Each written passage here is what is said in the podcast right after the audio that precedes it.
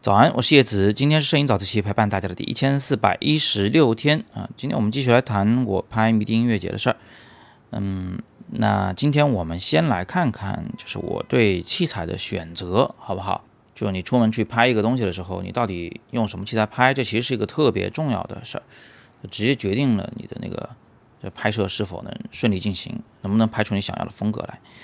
那我今天是简单的讲一下我的选器材的思路。那我家的相机呢，大致可以分为这么几种。第一个呢是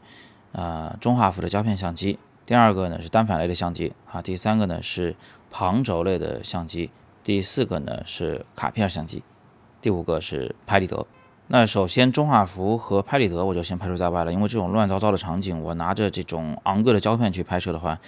嗯还不指不定要花多少钱，也不一定能出片，所以呢风险太大啊。那他们俩淘汰。那单反相机和微单相机呢？很快我也就淘汰掉了，因为我知道那是一个非常混乱的场景，而且我的拍摄时间很长，我大概每天拍摄会超过八个小时，呃，会会在很深夜都在路上走来走去的。等所有人都进帐篷去休息了，我估计还在那拍照呢。所以呢，我不能让我的负担太重，否则的话，比如说你就该拍照的时候自己犯一下懒呢。什么走不动了呀？那就会错过很多拍摄的机会，所以最后我就决定带卡片机走了。说是卡片机呢，其实更准确的说应该是这个 PS 机啊，这口袋相机。它的画幅呢挺大的，就是 APS-C 画幅，嗯，但是个头特别小，就是手机那么大，比手机厚一点。长度上呢比手机短一点啊。对我说的就是这个理光的 GR3。那相机一旦选定，我们就要选配件。呃，我呢带了一个手柄，目的是让这个。薄薄的小相机在手里握起来稍微舒服一点，一只手能拽得住，呃，并且呢加了一根小短带，这个背带的长度就是把相机挂在身上的时候，相机是在胸口的，而不是在肚子上的，呃，这样呢非常利于嗯快速的拿起来拍摄。我给镜头前面加了 UV 镜，加 UV 镜的原因呢是，呃，它这个镜头是一打开开关以后它就是伸出来的，它那个结构啊就是不太密封，有很大的缝。所以呢，别人撒个啤酒什么的进去是就分分秒秒的事情，我就加个 UV 镜稍微保护一下。但是很遗憾，就是整个机身其实是不防水的。那我的心态其实是机子可以报废，但是好照片我必须拿到手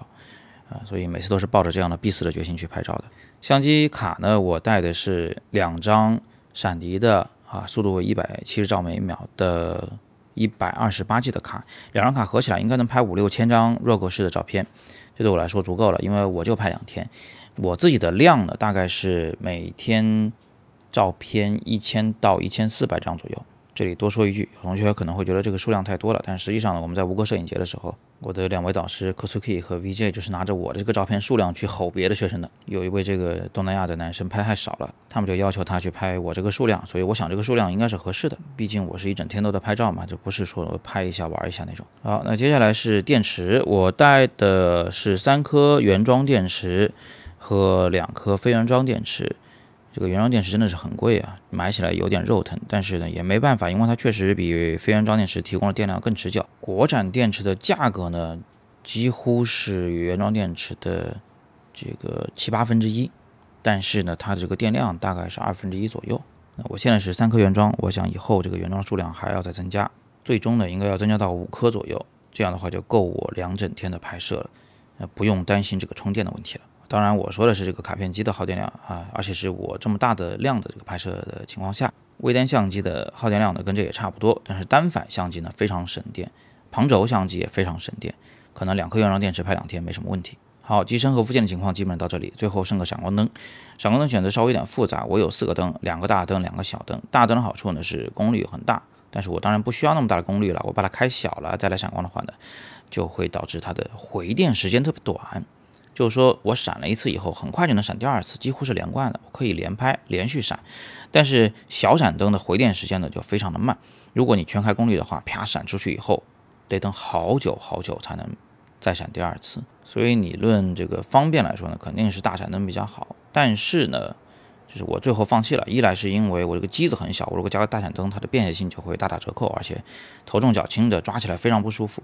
呃，第二个呢，是我想要一个正面直闪的效果，什么意思啊？就是说大闪灯上在机顶以后啊，它那个闪光的位置其实离镜头位置比较远，它那个光源的角度呢其实是偏高的，这会导致人物的鼻子下方啊、嘴唇下方、下巴下方会有一些阴影，人物的面部会有立体感。呃，这个本来是个好事儿，但是对于我这组照片而言，我觉得还是正面直闪比较好。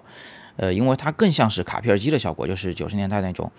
塑料卡片机啊，从几十块钱到一百多块钱就能买到的那种机器。它的那个小闪灯就长在自己的那个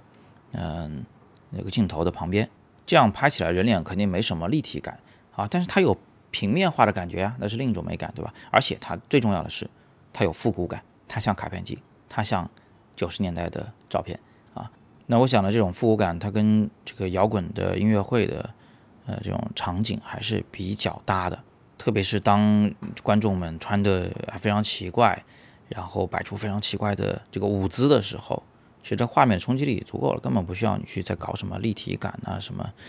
呃阴影勾勒、脸部轮廓之类的这种事儿。所以呢，我就决定就要正面直闪。于是呢，我就不仅没有用大闪灯，而且我在两个小闪灯里面呢，选择了最矮的那一个啊。它的那个闪光的位置呢，就更接近于镜头一点啊。这个闪灯呢，就是富士的 EF 叉二十，装在理光上以后是不能够这个什么 TTL 闪光自动控制曝光的啊，它就是手动控制。好，那器材的准备就到这里了。我再强调一次，器材的选择对于你的整个创作来说，其实是非常非常重要的一步。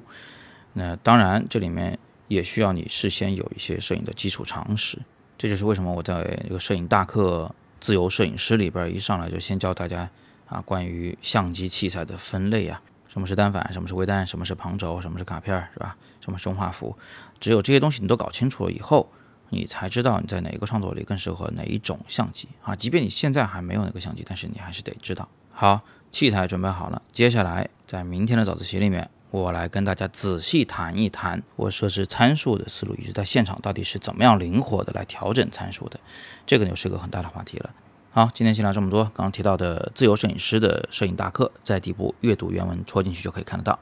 有更多摄影问题或者有什么想聊的，都可以在底部向我留言。那如果你喜欢早自习的，请点亮再看，让更多的朋友知道。今天是摄影早自习陪伴大家的第一四一六天，我是叶子。每天早上六点半，微信公众号“摄影早自习”，不见不散。